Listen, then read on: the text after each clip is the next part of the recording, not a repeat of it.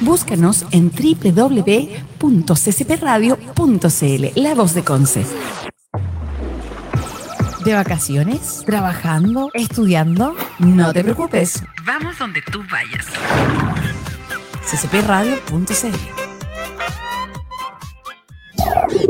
Somos CCP Radio 2020. ¿Y qué tanto si no estás informado? Igual puedes tener opinión. ccpradio.cl ¿Apruebas? ¿Rechazas? Nah. Siempre vota CCP Radio, la voz de Conce.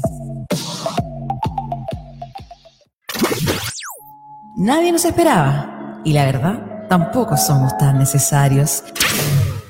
Pero no nos pensamos ir. Somos CCP Radio. La voz de Conce. La voz de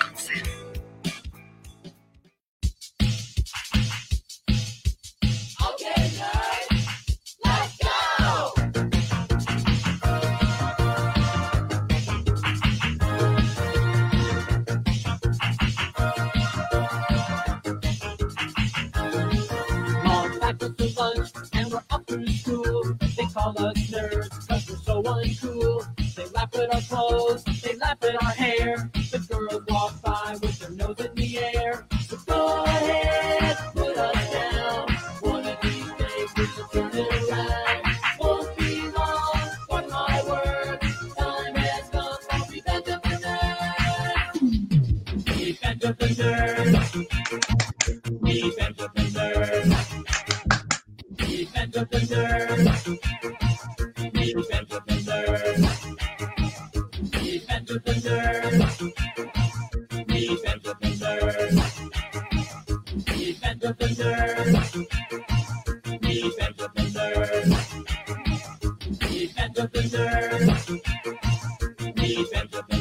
Mucho, mucho, mucho, mucho hacer el ridículo por este día miércoles.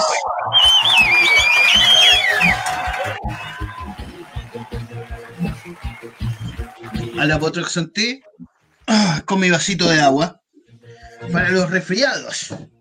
¿Cómo están amigos? Bien, sean sean todos, bien, que se, me enredó, iba a decir sean todos y a la misma vez iba a decir bienvenidos y se me fue todo al carajo. Así que sean todos bienvenidos a un nuevo día, un nuevo día de revolución, un miércoles de revolución Nerd en CCP Radio. Sírvase a conectar ahora mismo ya porque estamos en www, ahí va, www.ccpradio.cl dándole con todito. Y también tenemos WhatsApp, ¿ah? tenemos WhatsApp y para ti que ahí va corriendo para que tú puedas mandar tu saludo, tu mensaje, tu crítica. Si quieres mandarme, eh, si quieres fonarme, Dale por ahí nomás, dale con todo. Saludos, porque hoy tenemos un tremendazo invitado. Tenemos a un director, tenemos a un guionista, tenemos a un periodista, tenemos a un músico y dicen por ahí que también hace pantomima en su tiempo libre. No lo sabemos todavía, pero antes de entrar con nuestro tremendísimo invitado hablar un poco de cine, de sus gustos, de cine regional, hablar un poco de lo que fue la pandemia en España en 1980 también. No, no sé si sabrá del tema, yo no tengo idea del tema, pero también hablaremos de eso estupideces que se me cruzan de repente en la vida. Saludamos a la gente que se sirve a conectar a nuestro Facebook. Ah, también estamos en Facebook dándole en vivito y en directo. Está Albertito Guzmán Nicolau que dice, grande Pipe, Albertito Guzmán, saludines, saludotes, amigo Alberto, gracias por estar ahí apañando siempre. Ya sabe, amigo, que eh, puede mandar sus audios al WhatsApp, que está ahí, va pasando al más 56951. Ahí está, gracias, amigo Eric. Saludamos a Eric también. Un aplauso para Eric gracias. Pueden mandar tus audios ahí, ¿ah? tenemos WhatsApp y conectado, así que póngale. Y antes de em, darle con todo con nuestro invitadísimo, vamos a, obviamente, a saludar a quienes hacen posible que un personaje como yo, una cara como la mía, esté presente en una radio como esta. Así que saludamos a los amigos de SOS Betconce porque le dan el mismo amor y cuidado y cariño que tú les das a tus mascotitas. En SOS Betconce están los mejores profesionales que atienden a tu mascota con el mismo amor y cuidado. Está en los carreras 1698, esquina Ainavillo Concepción. Ya sabes, tienen accesorios, tienen de todo para tu mascota y amigo. Y puedes hacer tus consultas de horarios, horas veterinarias y servicios de disponibilidad de stock al más 569-846-43356. Así, y tenemos concurso, amigo Eric. Recuerda que todavía estamos con concurso con los amigos de SOS Betconce. Ahí está. Si quieres ganar ese juguetito que promueve la inteligencia de tu peludo, muy fácil, amigos. Sigue las redes de SOS Betconce en Instagram como SOS Betconce y en Facebook SOS Espacio Bet Espacio Concepción. Muy fácil, pues, amigo. Así que ya sabes, ya, ya te dije ya que tienes que ir a SOS Betconce. Y aparte que siempre están tirando consejitos, datitos para el cuidado de nuestras mascotas. Así que, ¿qué, qué mejor? ¿Qué mejor? Oye, chiquillo, hoy miércoles miércoles de, cine, miércoles de, un tremendazo em, invitado, miércoles de, que igual es un poco frío acá en Conce, acá en Talcahuano, me, me, da por decir siempre Conce, pero yo ya no vivo en Conce. Pero en fin, oye, tenemos, como te decía, tenemos un director, tenemos un guionista, tenemos, dicen que también fue Tramoya, tenemos periodista, y todo en músico, ¿ah? Músico, se me olvidaba, todo en una sola persona. Así que recibamos con un tremendo aplauso y un baile inicial al invitadísimo que tenemos el día de hoy, Fernando La Salvia. Aplausitos. Hola, hola, Felipe, ¿cómo estás? Oye, disculpa por la, por la presentación tan ordinaria que me mandé, pero bien pero más que todo, perdón, mi conexión a internet. Hoy día internet está asquerosamente malo, así que si me llego a escuchar cortado, puedo repetir mis respuestas mil veces y las voy a repetir igual como robótico. Maravilloso. Maravilloso. Compa, te escuchas, te escuchas perfecto. Ya, perfecto. Te escuchas muy bien. Eh, te cuento, eh, para ti que no conoces este programa, que tampoco tienes por qué conocerlo, de hecho nadie lo conoce, eh, somos un programa de la ciudad de Concepción para el mundo, donde hablamos de cómics, hablamos de fanzine, hablamos de cine, series, películas. Y a mí se me ocurrió invitarte a ti para eso, amigo, para hablar de tu carrera como cineasta. Sí, perfecto. Mira, en la presentación ahí hablaste que hasta de Tramoya.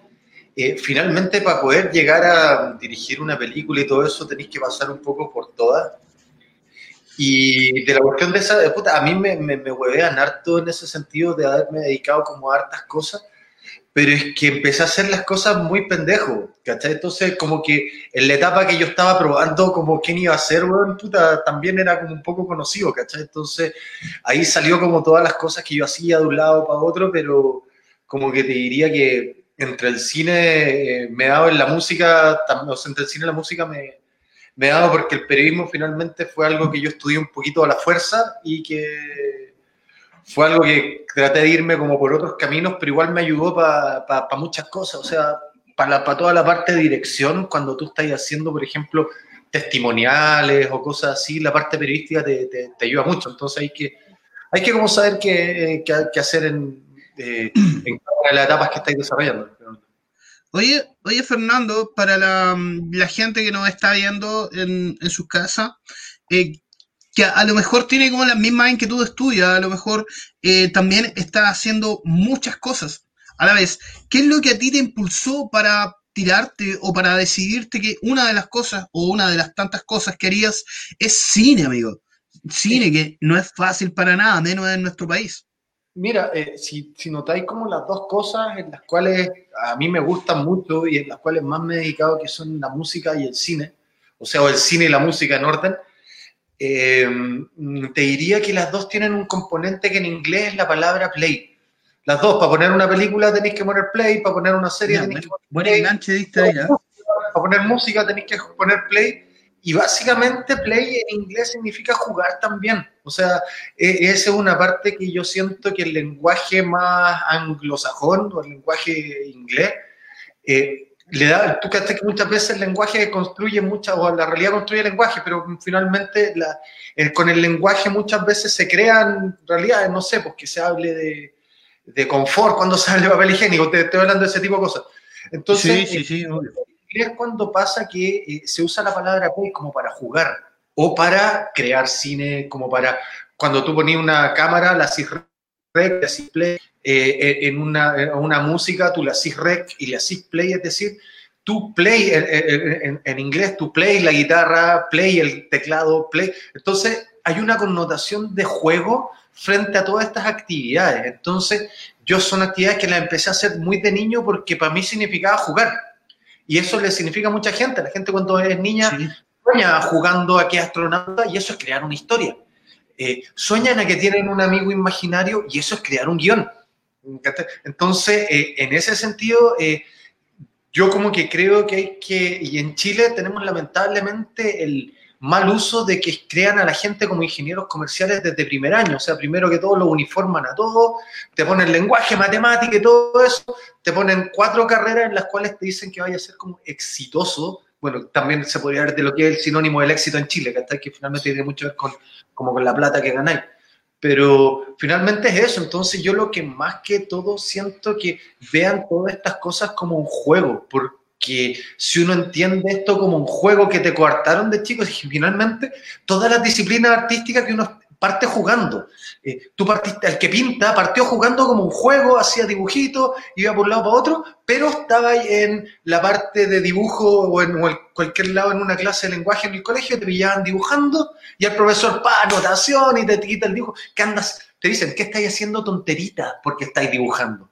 O sea, tú que... Eh, pero que disculpa que te interrumpa, pero qué buen, qué buen enganche hiciste en, en, en la conexión de Play, en jugar con, con, la música, con el cine, nos lleva básicamente a un término que es a disfrutar como niño lo que haces ahora.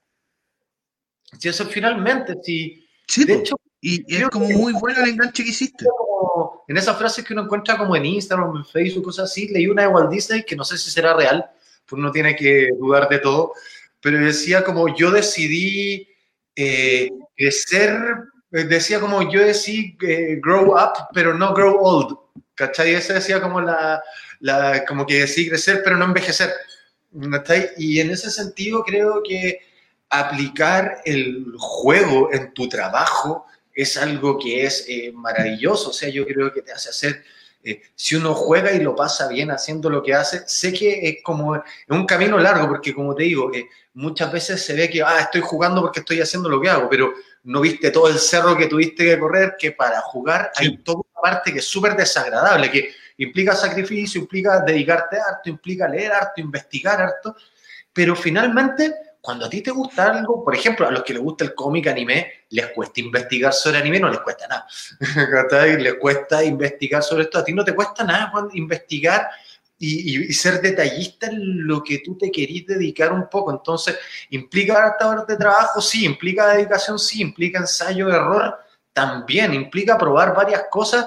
También. Es como, como te digo, es como el papá que quiere que el hijo sea futbolista y lo pone como futbolista. Yo digo, bueno, deja que haga 15 deportes distintos o que eh, haga, porque finalmente lo que tenéis que hacer como tú es como eh, eh, trabajar. Y otra cosa que te voy a decir que hacer lo que te gusta, todas estas partes de sacrificio te van a costar menos porque hay muchas partes de sacrificio. Tú cuando estás en un rodaje de lo que sea, desde un comercial, un video, cualquier, una película, un videoclip, hay mucho tiempo muerto entre que se cambian las luces, entre que se fija el plano, entre que sea, o sea, finalmente tenía una relación de 5 a 1, 5 tiempo muerto, uno que estáis filmando. Entonces, en esos momentos que lo pasáis mal, cuando te gusta mucho, no lo pasáis tan mal. Como cuando lo tenéis que pasar mal en una pega que lo pasáis mal en los momentos malos y en los momentos buenos. Oye, Doc, eh, la gente se manifiesta. Doc Méndez dice buena. Me imagino que para él tiene un trasfondo todo esto y dice buena. Nada más que buena, dice el hombre. Muy bien. Eso se entiende mejor, en pocas palabras.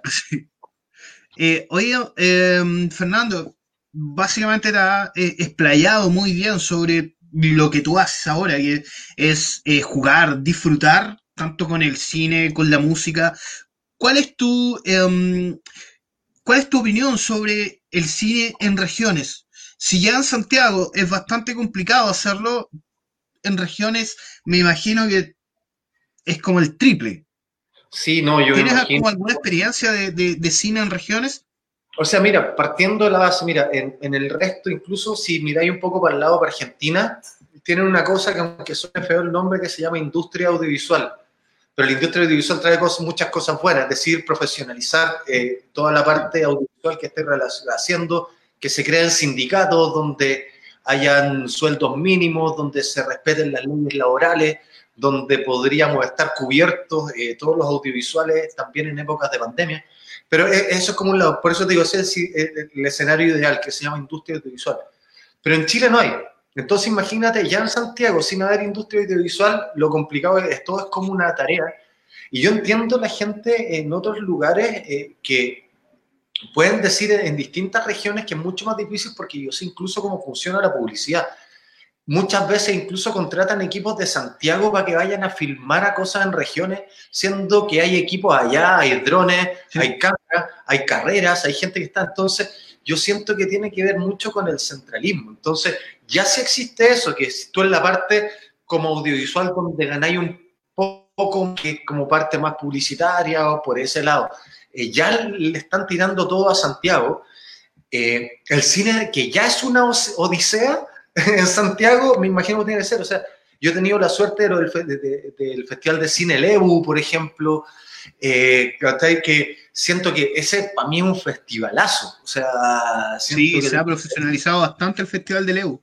el de Leo encuentro que es un festivalazo, entonces encuentro que eh, es súper complicado porque también pasa algo, eh, tal como en el COVID frente a la escasez hemos tenido que ser como creativos, en Chile se romantiza mucho la creatividad, como Sí. de la y que, ¡ay, qué creativa esta persona! ¡ay, escucha que frente a... Pero finalmente eh, eh, es por la falta de recursos, finalmente, esta creatividad. Entonces, eh, lo que tiene que centrarse finalmente el cine de lugares con menos recursos son historias, historias, historias donde hayan menos recursos. Entonces, indica que el cine que se está, se está haciendo, que yo conozco todo, o sea, no conozco mucho lo que hace en general, pero en los festivales que he estado, que finalmente ha sido en Antofagasta, como te digo, Leu y, eh, ¿cómo se llama? Y en Valdivia, que han sido fuera, fuera de Santiago, eh, me doy cuenta que el cine independiente allá finalmente se centran en las historias, historias, historias y contar historias y aprovechar los paisajes naturales que tienen, que son maravillosos. O sea, en ese sentido,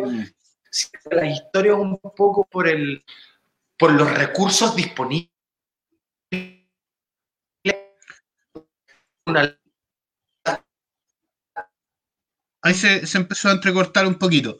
Eh, mientras vuelve la, mientras vuelve la, la señal de, de Fernando que se está como entrecortando un poquito, eh, le comentamos a, la gente que nos está escuchando, que nos está siguiendo, que estamos con el tremendo Fernando La Salvia. El hombre no- nos está conversando desde su posición de cineasta, de guionista, está tratando de dar em, dar como un paso a lo que hacemos nosotros en regiones, donde es mucho más complicado hacer cine. Me, lo imagino, no soy cineasta ni guionista ni nada por el estilo, pero si ya en la capital, ya en Santiago es complicado, acá se convierte todo mucho más al triple, mucho más pesado. Eh, el amigo Fernando eh, decía, dentro de, dentro de lo que estaba, mm, dentro de lo que estaba hablando, decía que acá nos centramos bastante en, en los paisajes, en el, mm, en el texto también, o en las historias.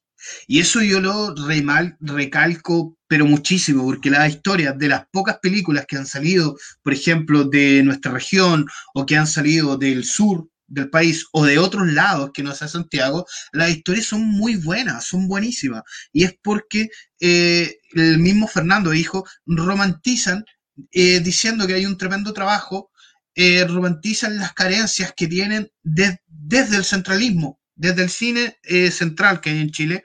Y obviamente estamos muy falta de una industria audiovisual, como decía también, que la hay en Argentina, que vemos que se produce mucho, vemos que tiran muchas películas y muchas películas buenas también. El cine argentino es muy bueno porque la gente está resguardada de eso. ¿Ahora volvió Fernando?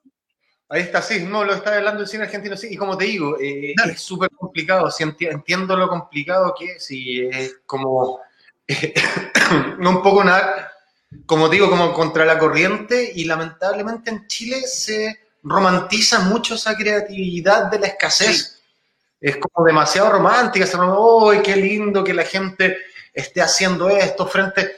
Pero es finalmente eh, como frente como a la eh, poca dedicación y desprotección a ciertas áreas de la vida y la cultura, eh, porque tendríamos que ir tres pasos para atrás, que es como un país que está dedicado a generar lucas, no es un país que está como dedicado a su cultura y a, desarrollar su arte y ese lado. Te lo digo en general, más allá que se esté desarrollando, y te lo digo desde el punto de vista de que eh, yo he tenido la suerte de poder desarrollarla pero como te digo, es un trabajo que es demasiado, es, un trabajo bien eh, fuerte porque no es prioridad. Eh, Fernando, disculpa, disculpa la, pregunta. ¿No será un poco, eh, se me acaba de ocurrir, ¿ah?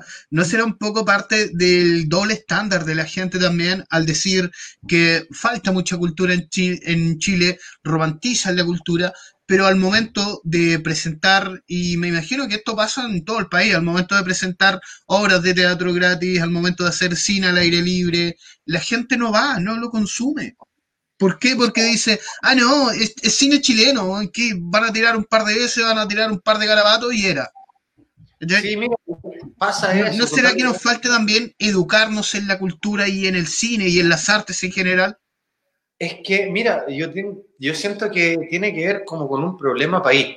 Mira, por ejemplo, pon como lugares en el mundo, así como la gente, no sé, pues te va a, a Brasil. ¿Por qué? Porque es la capital del fútbol, ponte tú. Se van a Argentina porque está el tango y después desarrollar, no sé, pues también en fútbol o, quizás en el cine. Mm, te vaya a París, la ciudad del amor, la cosa, te estoy poniendo cliché así, hey eh, Vaya a Estados Unidos, cumplía el sueño americano, la cuestión, y puedes desarrollar eh, La gente que viene a Chile, si te fijáis la migración, viene por lucas. Chile es un país de generar lucas, es, un, experimento capitalista, y en ese experimento capitalista no cabe la cultura porque es en contra. Es totalmente, va, totalmente en contra de un modelo que está creado donde eh, generar y pensar un poquito te va a dejar de eh, ser una máquina que genera lucas. Si estáis eh, leyendo un libro en muchos momentos te dicen que estáis perdiendo el tiempo. Si es que, como te digo, si te ven haciendo un dibujito en el colegio, te dicen que estáis, haciendo perder, que estáis perdiendo el tiempo.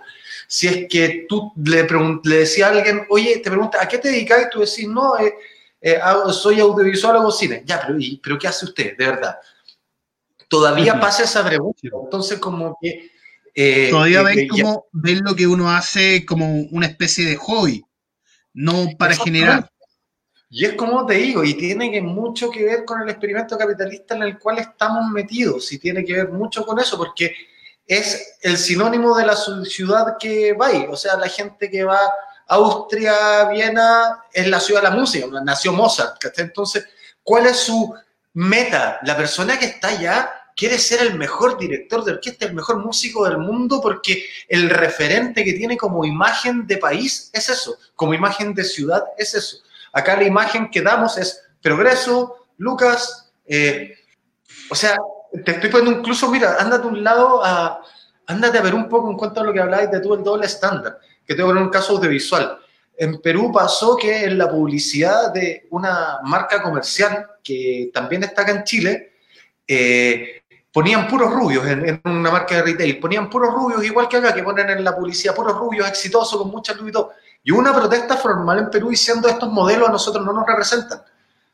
Estos modelos son anglosajones, no nos representan. Y fue una lucha tal que en la publicidad empezaron a trabajar con gente de rasgos peruanos, rasgos más indígenas. En Perú el billete son sus incas, tienen orgullo de eso. Acá no, acá al pueblo mapuche se le reprime. Entonces, por eso estoy diciendo. Eh, en Perú, disculpa, me, me, acabo de acordar que en Perú hubo un manejo de marketing magnífico en cómo resaltar el país.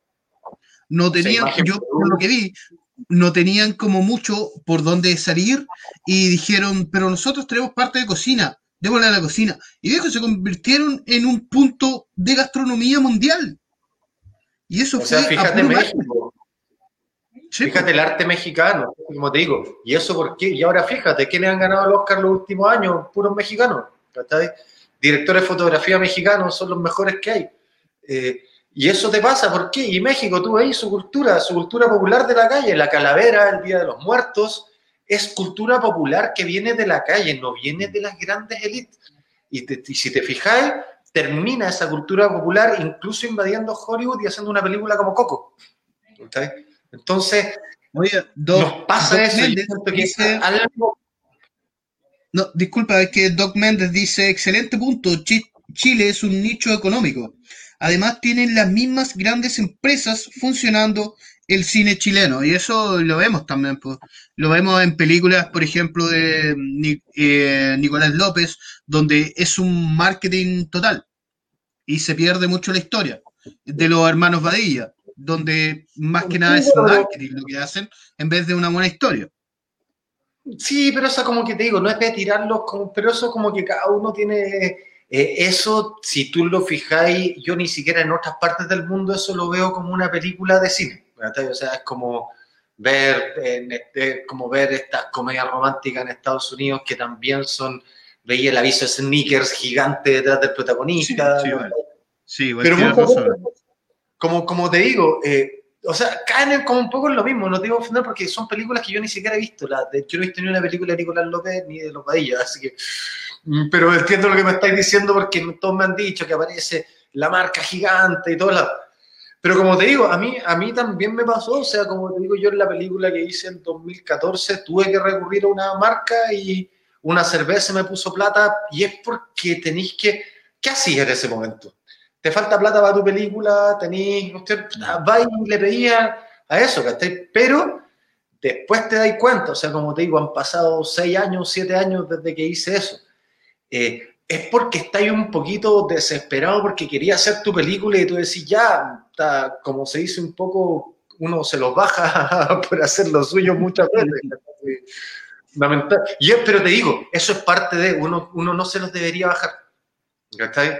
Oye, y hablando un poquito de, de la película El incontrolable mundo del azar del 2012, que tuvo como un, un reestreno, se podría decir, o una nueva presentación hace poquito, el 25 de, de julio. Eh, ¿Es una nueva forma de vender cine esa? ¿Cine en pandemia? Eh, Porque mira, se vendieron entradas y todo aquello. Lo que pasa es que a mí me ofrecieron en la página absurdo.cl subirla y me dijeron la subir como una función para que, para que se pueda dar y todo eso. Y dije, fantástico, fantástico que se esté dando.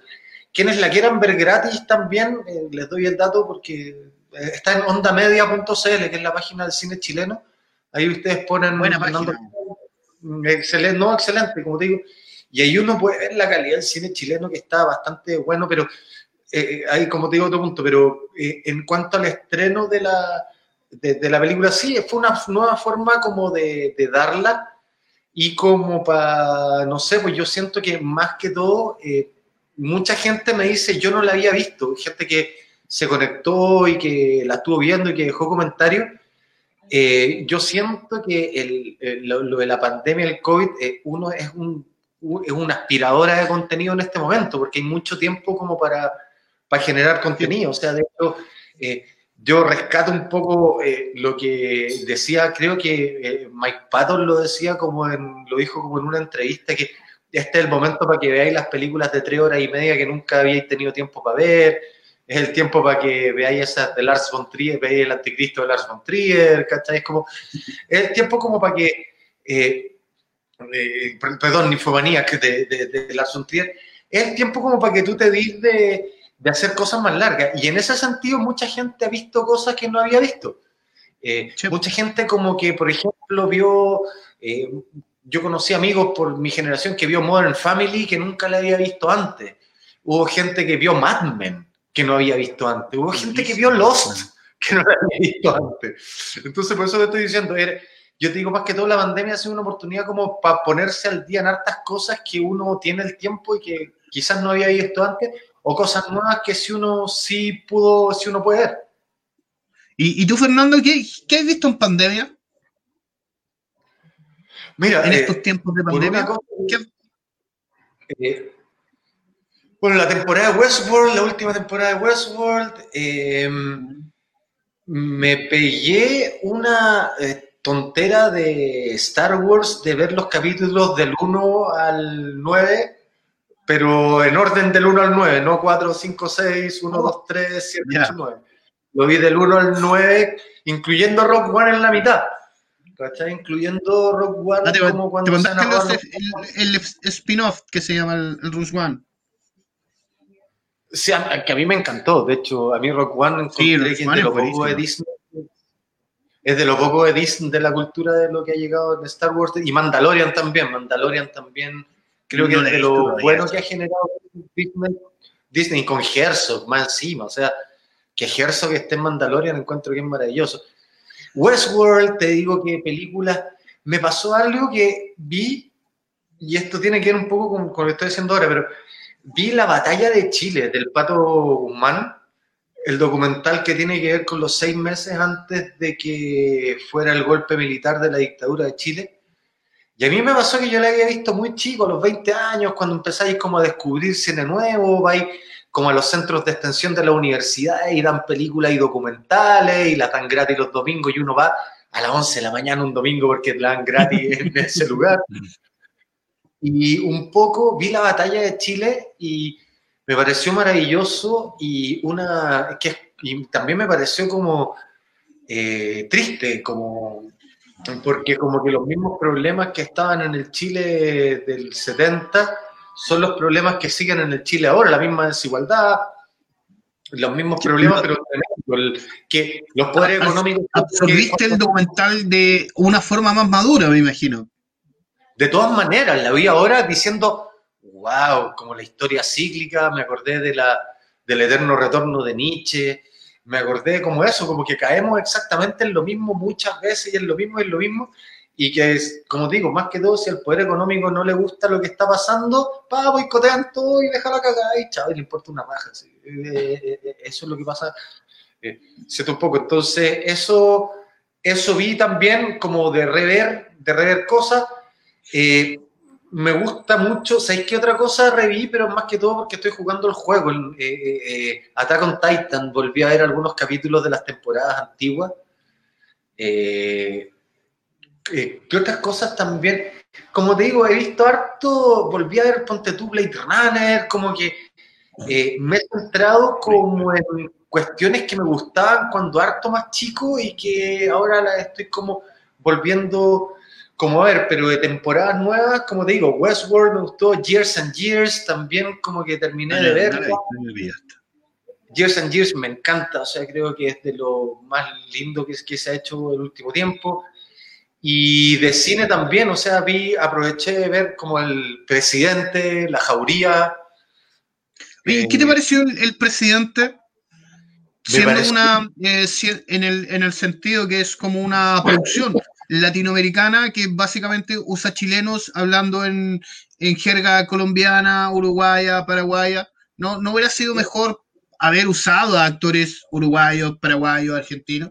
Sí, Mira, sí, te, te cuento toda razón, pero no, porque si veía al protagonista, es maravilloso como Jadwe. O sea, Sí, sí, pero también vemos a, vemos a Añego, opinión personal, Añego, tremendo actorazo. Vemos a Añego haciendo un horrendo colombiano. O sea, más que tremendo actorazo, eh, si uno mutea a Ñeco durante la serie, uno lo va a pasar bien. Eso es como la recomendación. Puede ser, puede ser. que lo que quería, quería apagar la cuestión, pero porque, ¿sabéis que el tono parodia que tiene, que lo encuentro que es maravilloso, le hacen una de más? Es cuando el futbolista o alguien hace una, cuando le dicen, no, hiciste una de más, eso le pasó aquí. Yo lo que siento es que cuando se hace una parodia, uno tiene que poner los ingredientes como justo. O sea, si te pongo en un plato, tiene que estar el puré con pollo y con un huevo y con la ensalada, ponte tú, en un, en un plato. No puede ser una papa acompañada con puré, porque eso es una de más. Tú no servís la papa con puré. Y yo siento que ñeco es papa con puré. Es una papa que es bacán, pero le echa puré a la papa. Entonces no queda bacán, porque es como mí me mucho... gusta Ñeco, sí, me gusta Ñeco. A mí, por Eh, ejemplo, me gusta más que nada Ñeco en papeles determinados, pero siento que en, en el presidente lo hizo Malena.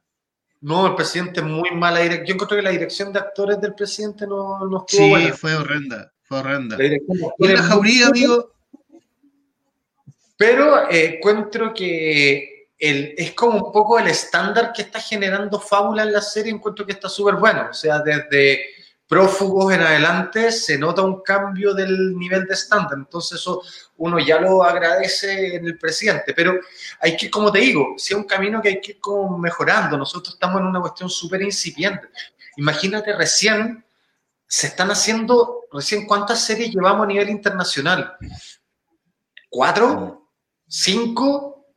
¿Será también porque está la... Ah, ¿cómo se llama que que me gusta mucho? Cinco, El profesor que se vendió a Netflix la, la de los, ah, la del conflicto estudiantil. Oh, ese me fue el nombre. Ah, ya, ya, sí, el, la de TVN. La que el reemplazante de TVN, exactamente. El reemplazante, no, por ejemplo, esa es tremendísima, esa es buenísima en todo aspecto. Maravillosa, el reemplazante para eso sí, digo, es buenísimo. En un, en un nivel de, de, ¿cómo se llama? Súper incipiente. Imagínate, llevamos cinco series en nuestra historia, seis series grandes eh, en nuestra historia donde el reemplazante fue comprar Netflix, pero fue hecha para TVN. Entonces, eh, estamos en un momento súper de subir, expandirnos, eh, darnos a conocer, darnos a conocer que podemos contar historias, darnos a conocer que el nivel técnico de los chilenos son buenos y que, como te digo, pasa algo también que tiene que como decís tú, también ver como con el chaqueteo. Yo siento que los chilenos... De hecho, ahora Disculpa, ahora los 80 se vendió para Amazon. La serie. Ah, Yo lo, leí por ahí. Estaba buenísimo. Los 80 igual, tremenda producción. Se vendió a Amazon Prime. Mira, o sea, maravilloso. Y lo que te digo, eh, lo que pasa es que eh, eh, hay, que, hay, que mirar las cosas con, con cierto como con los parámetros. Cuando nosotros vemos cine o series chilenas, es cuando el chileno se pone más crítico de cine que todo, es cuando más se fija en, la, en, la, fotografía, se fija en la actuación, se fija eso, y después al día siguiente está en el mall viendo Rápido y Furioso y los Transformers, que tiene errores de continuidad, donde tú veías actuaciones horribles, donde... entonces, me y siento que eh, tenemos que mirar como con parámetros sin ser buenistas, porque tampoco porque lo haga un chileno, esa cuestión, si es chileno es bueno, eso no es sinónimo, Pero sí no ponernos como chaqueteros y buscarle la quinta pata al gato en las cosas que se están haciendo acá, porque siento que se, es muy crítico con, con, por ejemplo, con la jauría se, se ha sido muy crítico que es un, que como que, oh, son los problemas de los colegios de barrio alto y todo eso, pero bueno, la gente, la misma que está criticando esto, ve las películas de Haneke. Y Haneke, de lo que habla de la sociedad cuica alemana. ¿Cachai? Entonces, eh, entonces ahí tú veis como, tenéis que mirar como con los parámetros un poquitito, eh, como que un poquito más global que tan localista, tan isleño en ese sentido, ¿cachai? Y eso también, pucha, tiene que ver como que no hay industria. ¿Por qué? Porque cuando no hay industria, los actores de cine son los mismos de las teleseries. ¿Cachai? Que es lo que no pasa en Argentina, donde tú no veías a Darín en una teleserie. Tú no veías eh, a Franchella en una teleserie, o quizás lo podías ver en una serie, sí, donde en Estados Unidos tú no veías en una teleserie al Pacino. En una serie sí, porque ya tiene los estándares de Hollywood, o sea, tiene los estándares, la serie en este momento tiene estándares de, película, de hecho. Porque bueno, hay un hecho que Según tú, eh, según tú, Fernando, ¿qué pasaría o qué faltaría acá en Chile para que hubiera una industria? Para que seamos realmente industria, porque el material lo tenemos. Tenemos muy buenos actores, tenemos muy buenos directores, guionistas, etcétera. ¿Y qué nos faltaría ahí? Eh, bueno, leyes, primero que todo, leyes de fomento e incentivo al cine. Sí, imagínate que si ni TVN considera un canal público, es un canal público. Es un canal que se tiene que financiar con lugares de publicidad. Entonces, hay una oleada, la gente dice, oye, ¿qué pasa con TVN? Un canal público, ¿por qué no dan programación de calidad? Porque no pueden. Básicamente porque no pueden, porque si tuviera un subsidio del, estadio, del Estado perdón, a una televisión pública podría ser un canal sin auspicio y podrían dar cosas de calidad, como pasa en la RAI, como pasa en la televisión francesa. Pero ¿qué es lo que pasa? Acá no hay público, entonces no hay una legislación, la ley del cine opera netamente para cosas de, para cosas sindicales en el sentido de que tú podés denunciar si es que estáis trabajando más de ocho horas, pero más allá de eso no. ¿cachai? Entonces, eh, es un paso, o sea, a lo que voy, es un paso eso, pero lo que voy es que tienen que haber realmente una industria, un incentivo, un incentivo a la empresa para que haya una ley del cine, un incentivo para el Estado, para que haya cine, un incentivo para los mismos cineastas que uno vea como, oye, esto se puede hacer en Chile. Eh, y eso, como te digo, pasa por un apoyo, pasa por, para mi gusto, pasa por un apoyo netamente país a esta a, esta industria y a este material y a estas cosas, ¿cachai? Y como te digo, pasa por ahí, como decir, como todo el material. Y lo segundo es que las decisiones la tomen los expertos, y ese es el punto acá. Las decisiones generalmente las toman eh, los empresarios, si ese es una lata, si al empresario no le gustó que, por ejemplo, mira, por ejemplo, tenemos un caso. Eh, los pacos en las películas gringas aparecen como idiotas en todas, ¿cachai? Nunca agarran a los ladrones, chocan los autos. O sea, todos son más inteligentes que los pacos. Partamos de esa base en la película gringa. Acá sí si una película más allá de como la que se hizo con los del Club de la Comedia, pero que eso era una parodia súper liviana. Eh, pero si hacía una película en serio, donde mostráis una cuestión de los pacos son corruptos, que, o sea, que la cuestión va por ahí, vaya a tener la censura al tiro también. O sea, vaya a tener como al empresario que puso las lucas de decir, oye, sabéis que a mí no me gusta que salga esto. Y eso es porque también volvemos para atrás, porque acá los empresarios están vinculados solo a una corriente. Si tú estás ahí en Estados Unidos, tú ves que hay empresarios que son empresarios de izquierda, empresarios de derecha, empresarios de esto, tenía Bloomberg, tenía Zuckerberg, tenía a distintos empresarios de distintas corrientes. Entonces podéis tener empresarios que financian algo en contra de Trump. ¿Cachai? Entonces ahí pasa un poco, como te digo que tiene que ver también como con la concentración que existe en Chile, que lamentablemente siempre llegamos a ese tema y lamentablemente es una mierda, pero siempre tiene que ver, ¿cachai? Oye, la gente acá está saludando. Eh, Doc Méndez dice, buena serie, Westworld. Miguel Ángel Berrío está viendo también. María Enríquez Rivero dice, saludos amigos. María Enrique Rivero vuelve a decir, gran programa y pone un sol. Mira, pone un sol. Oye, eh, eh, Fernando, y acá a las regiones, ¿tú crees que hay, hay buen material en regiones? Acá nosotros como, como región del Biobío tratamos como de, fomentar las web series que se, se hacen acá, las series que se hacen acá. ¿Tú has visto cosas que se han hecho en regiones? Acá principalmente en la región del Biobío? Mira, en el Biobío lo que yo vi fue, bueno, cuando vi cortometraje eh, de allá, eh, lo que más uno tiene la referencia de la región es como más con la música. Te diría que yo tengo más acceso como a lo que es la música por haber estado allá y bandas nuevas que están pasando y todo eso que a mí me llevó, tuve la suerte como conozco a, a la gente de, los Santos Dumont y al Julián Pérez y todo, que le hice algunos videoclips. Em, tengo esa suerte como de cachar algunas cosas más por la música, muy, más por allá, ¿cachai? Por el lado de la música. Eh, te digo que en torno a lo de cine, no sé lo que se está haciendo mucho en torno a web series, no te voy a estar mintiendo como, sí, obvio. Como, en torno a eso, ¿cachai? Eh, lo que yo te digo es que es parte de eso mismo, ¿no? pero es parte de la difusión. O sea, es un poco lo que decís tú, que es como este eh, santiaguismo, centralismo que tenemos, hace ver que una serie de regiones o del Biobío sea una serie del Biobío, no sea una serie chilena.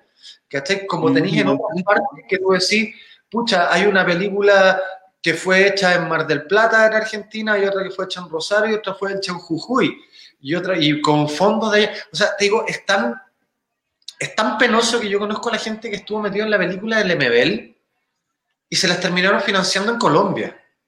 Siendo que el MBL debería ser un orgullo para financiar un documental de la en Chile. Entonces, pues yo estoy diciendo acá, y él, como te digo, yo tuve la suerte de que mi película estuvo en el Festival de Bogotá, y ahí, ¿cachai? Que en Medellín hay cine, que aunque hayan hecho una mierda de, de remake de Breaking Bad con Walter Blanco, igual es de, de, serie. Entonces, y que no pasa solamente en, y que no pasa solamente en Bogotá, si eso es lo, O sea, el Festival de Medellín es más importante. Tú te fijas que en Cartagena de India la literatura es súper importante porque está la Academia García Márquez. Entonces, como te digo, eso es lo que falta, yo siento. Siento como que de las bases, en la distribución de las bases en Chile está distribuido todo en Santiago. Entonces, la, los momentos que uno tiene para poder decir puedo consumir algo de concepción, uno tendría que estar como buscándolo. No es que uno lo tenga a mano, ¿cachai? Y eso es la, y eso es una, una mierda, ¿cachai? Oye, Miguel Ángel Berrío dice, me gusta el comentario del hombre invitado. La inconsecuencia social, todos consumen a Bill Gates y Mark Zuckerberg. Aclarar, sí, no todos los carabineros son corruptos. Ah, yo pienso que sí, todos son corruptos. No todos, eh, no todas las empresas, dice, no todas las empresas son ladronas. Es cierto que todas las empresas son ladronas y no todos los sacerdotes son pedófilos. Bueno, es su opinión, el hombre puede es respetable también todo lo que yo, dice. yo, cuando hablo, texto, sí. yo cuando hablo de la generalización, hablo porque las instituciones han protegido esas cosas. Yo sé que todos los sacerdotes no son corruptos. De hecho, eh, yo tuve ahora una experiencia con José Tomás Picuña, que vive que es de jesuita migrante y él vive en la población Los Nogales, entre medio de todos los migrantes sin hacer ningún show y vive ahí entre medio. O sea, como digo, sé que no, pero si cuando tenéis que una institución que avala la pedofilia, como pasó con la Iglesia Católica, ahí la tenéis que generalizar lamentablemente, porque la misma institución mm. protegió a la pedofilia. Cuando tú te das cuenta que eh, la institución de carabineros ha gastado más plata de lo que se ha gastado, o sea, eh, el Paco Gate es más y el Milico Gates son más grandes de lo que se ha gastado en el COVID. ¿Cachai? O sea, es más grande de, lo que se ha gastado como recursos para proteger a la gente en el COVID. Mira, si se hubiera dado a la gente los recursos del Paco Gate y Milico Gate para protegerse del COVID, todos podríamos haber estado en la casa tranquilo con un buen bono. Entonces, ¿qué es lo que hoy? Cuando ya la institución es la que avala y protege esas cosas, uno ahí tiende a generalizar. Entiendo el comentario que yo sé que todos los pacos no son corruptos, yo sé que todos los empresarios no son malos, yo sé, pero cuando entre ellos mismos... Eh, yo creo que sí, todos son malos, pero cosa de visiones, ¿no? son visiones, pero entiendo, entiendo el punto del amigo. Sí, obviamente, si todos los comentarios son respetables. Obviamente ya bloqueamos a Miguel Ángel Berrío. No, siempre comenta, siempre comenta Miguel Ángel Berrío. Eh, amarillo. Oye, amigo Fernando, eh, siguiendo un poco con la conversa, eh, tú hablaste de tu música, de que conoces a Concepción por la música. Yo honestamente no sabía que tú eras músico, porque estamos con, cosas, no sabías. ¿Tú tienes una banda? ¿Qué onda? Cuéntanos un poco más como por ese lado de la música. No, yo he hecho música, mira, yo toco guitarra desde que tengo ocho años. Eh, fue como una cosa que a mí me gustó mucho cuando chico. Eh, la agarré porque en mi casa se escuchaba Bob Dylan, se escuchaban los Beatles, se escuchaba, eh, eh, no sé, por pues, Facundo Cabral, había eh, muchas cosas. Lamentablemente no se escuchaba Víctor Jara ni Violeta Parra porque en una familia facha, pero lo, lo pude descubrir como con el tiempo. Entonces, como te digo, todo guitarra, pero a mí me pasó que la música empecé como a, a dedicarme bastante en serio como saliendo del colegio y todo, teniendo una banda universitaria. Y me pasó conocer a gente de la Escuela Moderna de Música y aprender mucho de ellos. Yo siendo como un músico de oído, que había tocado mucho tiempo, eh, igual sé leer clave americana y todas esas cosas de la, de la guitarra. Pero, ¿cómo se llama? Siendo más de oído, aprendí mucho con músicos de la Escuela Moderna. Y, ¿cómo se llama? Y ahí creamos un par de bandas. Yo antes, antes de juntarme a la gente de la, escuela moderna, estaba con, tenía una banda que se llama Rock Hudson, que me tocó ir a, a Conce un par de veces.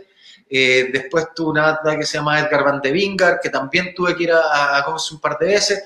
Y de ahí me he dedicado harto, me gusta harto la música electrónica y en este momento compongo cuestiones de música básicamente, eh, como te digo, sin ver mucho, y eso es como lo que hablábamos un poco al principio yo creo que acá nos fijamos mucho en los resultados, mucho en las metas. Yo, creo que hay que tener más fijarse en los procesos. Yo, cuando uno hace algo diciendo, ah, es porque quiero hacer la canción que va a ser el hit del momento, yo prefiero fijarme en el proceso de hacer una canción y pasarlo bien en el proceso, en el proceso de hacer una película, en el proceso de escribir. Yo creo que ahí está la mayor eh, desarrollo que uno puede desarrollar como creativo y como todo. Porque acá estamos muy pendientes de los resultados y no nos gustan los procesos. Como digo, a mí me gusta mucho el fútbol y yo siento que por eso no nos gusta el fútbol en Chile, porque nos gustan los resultados. Seguimos a la selección chilena y al fútbol cuando está número uno, cuando clasifica, cuando gana la Copa América, pero cuando Chile no clasificaba ni un lado, los estadios estaban vacíos. ¿Qué pasa con los equipos cuando no les va bien? Los estadios también están vacíos. Pero ¿qué pasa en otras partes? Tú veis que el Deportivo Jujuy de la cuarta división llena el estadio, en Colombia el, el Sporting Farmacéutica Medellín, puta, el estadio de cuarta división también lleno, ¿cachai? Entonces, en Inglaterra la segunda división se llena, la tercera, todo eso, y es porque les gusta el fútbol, no es que les guste ganar. Por algo siguen equipos que no han sido campeones durante 40 años. Buena palabra dijiste ahí, eh, para resaltar más que nada acá en Chile o darle más importancia al proceso que tiene un creativo o un futbolista para llegar a donde llega. Y si es que no llega a la meta, también agradecer el proceso que hizo. Es respetable. También. respetable. Y por eso, como digo, en el mundo del fútbol es súper lindo entre medio. Yo, mira, me tocó hacer un documental, una serie documental para el CDF que se llamaba Los 14 que eran 14 capítulos, cada uno era dedicado a un puesto en la cancha. Capítulo número uno el arquero, el dos el lateral derecho. Mm, mira, bueno. Como cada uno, y 14, ¿por qué? Porque estaba el técnico, y estaba el público, y estaba el árbitro también. Entonces, 11, 12, 13, 14. Entonces, eh, estando metido bastante en el mundo del fútbol y como en la interna del fútbol, ahí tú te fijas que el futbolista en verdad se, se preocupa de los procesos. Alexis Sánchez es muy amigo de futbolistas que terminaron en Cobreloa y que no, no llegaron a Europa o que muchas veces tú cacháis que eh, gallos que jugaron con Cristiano, ¿cómo se llama? Tello, futbolista Tello, el chileno jugó con Cristiano Ronaldo en el Sporting de Lisboa y siguen siendo amigos, ¿cacháis? Como que Tevez es amigo de un amigo que tuvo de cabro chico que jugó en la segunda división, ¿no? en, ¿cómo se llama? En Fuerte Apache, y siguen siendo amigos. Robinho también, a lo que voy. Ellos se fijan en el proceso del futbolista y no solamente se juntan con futbolistas exitosos, ¿cachai? Porque entienden el proceso del jugador y que llegar al éxito es una cuestión de pocos. Si te fijáis cuántos futbolistas hay en el mundo, que deben haber millones, y los que llegan a las grandes ligas deben ser mil, dos mil, no sé, te tiro una cifra, pero un porcentaje muy bajo. Y eso pasa en todas las cosas. Entonces, por eso uno tiene que estar pendiente de los procesos más que de las metas. ¿Cachai? Oye, acá, acá mismo tenemos una pregunta, disculpa que te interrumpa. Doc Méndez dice, quería saber si Fernando está familiarizado con el cine noir. Me declaro neófito en el tema, hace poco llegué a las películas como Sunset Boulevard y otras. ¿Te gusta el cine noir? Mira, el cine... Miguel Ángel Berríos. Disculpa, que había llegado otro de Miguel Ángel Berríos. Dice, el hayan delincuentes en el que hayan, me imagino que dice, el que hayan delincuentes en esta sociedad no significa que todos seamos delincuentes, pero está bien, respeto la opinión. Sigue el amigo Miguel Ángel, ¿ah? continúa. Mira, el cine noir me gusta me gusta bastante, mira, eh, Casabets, me gusta, me, gusta Sunset Boulevard, eh, ahí tiene una pucha, eh, gran película. como que te digo, he estado, mira, hoy vi una película muy, muy buena que se me olvidó cómo se llamaba ahora, que ganó, oh, ¿cómo se llamaba? Que la vi ahora en pandemia, que estuvo en Cannes hace un par de años, que es totalmente cine noir, que es de. Oh, se me olvidó, oh, se me olvidó, sorry la, la memoria. No, dale, dale. Que tiene que ver. Nomás, dale. Mientras. Se me, se me, fue porque tiene. Eh, ah, que tiene que ver con los autos. Eh, porque mira, tiene mucho que ver en que una persona que va en una limusina y que va lleno de vestidos distintos, y es porque él en cada parada que hace en la limusina vive una vida que él podría haber vivido. Entonces se disfraza de esa vida. Una trama, Entonces él va en un auto lleno, como con maquillaje, eh, eh, eh, ¿cómo se llama? prótesis, distintos tipos de cosas, ¿cachai? Y va todo el tiempo ahí y va a esta limusina y de repente pa, se baja y le toca ser un padre separado pobre que no pesca a la hija. Y hay todo un diálogo de la hija que la va a dejar en una fiesta y no lo pesca, no termina para dejar a la hija, termina eso, vuelve a meterse a la limusina y ahora es un sicario. Mm. Y después pasa a esto. ¿cachai? Está súper bien relatada porque es como, finalmente tiene que ver un poco como con las opciones que uno toma en la vida. Tiene mucho que ver con eso, como con las decisiones que uno toma en la vida. Si hubiera hecho esto, ¿qué me hubiera pasado? Eh, ¿Qué hubiera pasado con, con, todo esto? Actúa, de hecho, eh, la Eva Longodria, esa modelo, actúa entre medio y actúa de modelo, sí, porque eh, él justo hace como un tipo que rapta modelos para pedir como rescate. ¿Cachai? Mira. Pues, Oye, eh, voy a hacer, voy a hacer la, la, la publicidad si no, no, no pagan. Eh, mientras podéis googlear si pilláis el título de la película, si es que quieres, obviamente. Y yo voy a pasar a, saludar a los amigos de SOS Betconce, que nos dan todo el apañe, por supuesto.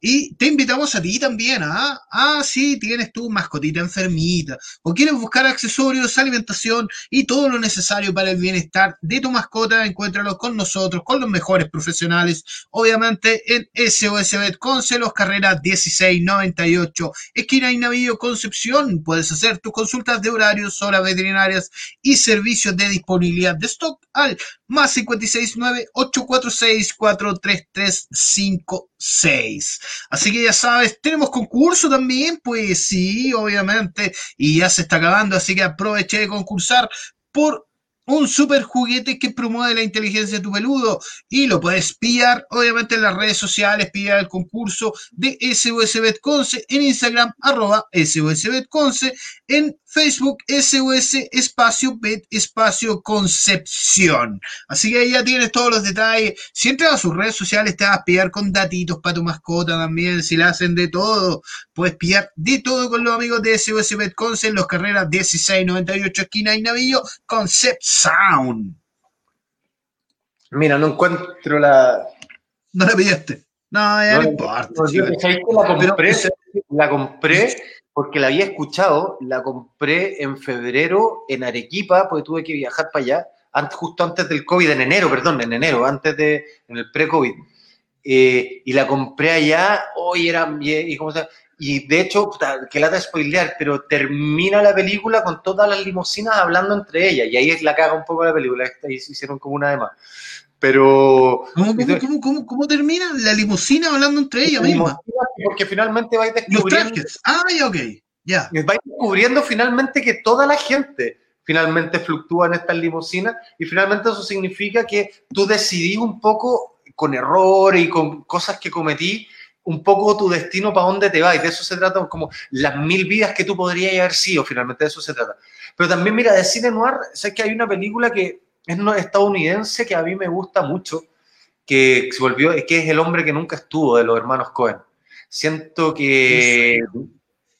Siento que, no sé si la viste, pero para mí El hombre que nunca estuvo eh, es maravillosa. O sea, creo que es un cine de autor maravilloso, los hermanos Cohen, que para mí son de los mejores cineastas de la historia de Estados Unidos. O sea, eh, encuentro que es maravilloso todo lo que, todo lo que han hecho ellos en torno al, eh, en torno al cine.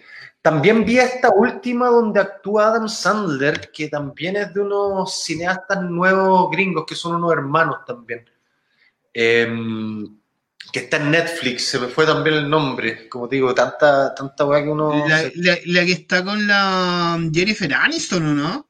No, no, no, no, para nada, una que él hace como de apuestas de la NBA. ¿cachai? Ah, ya, ya, ya, sí, lo sí, sí. Diamante en bruto, diamante, diamante en bruto. Está, está Oye, amigo, amigo Fernando, puta, ya nos están dando las 6 de la tarde, ha sido, ha pasado volandísimo la hora. Agradecerte, obviamente, dentro de todas las cosas, agradecer tu tiempo, agradecer la oportunidad que nos diste para conversar contigo. Ha sido bastante entretenido conocer un poco de tu trabajo. Si tienes palabras al cierre para la gente que nos está viendo, eh, invitarlos obviamente a buscar tu película que está en onda media lo que quieras decir, palabras al cierre. Sí, que vean el Incontrolable Mundo de las Áreas en ondamedia.cl y les voy a contar una cosa que no lo he dicho en ningún lado, que es que estuve, eh, que lástima justo se esté terminando, pero igual era el para no ser tanto spoiler. Estuve un mes eh, viviendo, eh, arrendé una pieza eh, en una villa en la estación central y estuve grabando un documental sobre el COVID el último mes. me fui con lo opuesto, me fui solo con la caja del gobierno y sin ni un peso a grabar durante un mes, hacer un documental sobre el COVID para mostrar un poco la realidad que se está viendo en Chile, que muchas veces dicen que es el otro Chile, pero yo siento que ese es el Chile. Cuando uno habla del otro es porque es la minoría. Para mí el otro Chile está en la élite, no está en la mayoría. Entonces, eh, siento que la gente es la que menos se ha escuchado. En los matinales hay puros políticos, eh, veis puras notas de la prensa en la tele diciendo acompañamos a carabineros a las noches de los porfiados y también tenía yo un ministro que decía, eh, no tengo conciencia del hacinamiento que se veía en Chile. Entonces, todos esos factores me hicieron tener un poquitito de rabia, agarré cámara, toda la cosa, como que eh, pude hacerlo y la pega había bajado bastante, así que llegué y me fui a, eh, me fui a una pieza en la estación central, me recibió la gente, así que estuve un mes grabando sobre el COVID, así que estoy editando ese material para pasar prontamente, así que en eso, en eso estoy. Uy, bueno, buenísimo. No Invitadísimo nomás, pues cuando quieras conversar de nuevo, conversar del documental ya cuando esté arriba ya. Eh, acá encantado te recibimos en, en CCP Radio, en Concepción, en Talcahuano, donde tú quieras venir nomás. Pues. Agradecemos también a la gente que... Cuéntame. No, pues encantado, encantado, feliz. Dale. No, gracias. Muchas gracias por estos espacios donde se puede conversar realmente tranquilo agradecido a ti, Fernando. Gracias a la gente que estuvo conectado también a través de nuestras redes, a la gente que estuvo en ccpradio.cl. Les recordamos, amigos, que desde el viernes ya vamos a partir por solo la web. ¿ah? Así para la gente que se vaya tirando al Facebook, ah, terminamos leyendo. Ah, un gustazo, no esperaba conocer a Fernando, dice Doc Méndez, más allá de CPC, decía CQC, ah, más allá de CQC. Bacán, un abrazo y felicidad, felicitaciones al programa, Miguel Ángel Berríos, y muy buen programa, don Felipe. Y eso, agradecido, agradecido a Fernando, agradecido a la gente. Nos vemos el viernes a las 17 horas en Revolución Nerd, nuevamente con ustedes. Shaelas.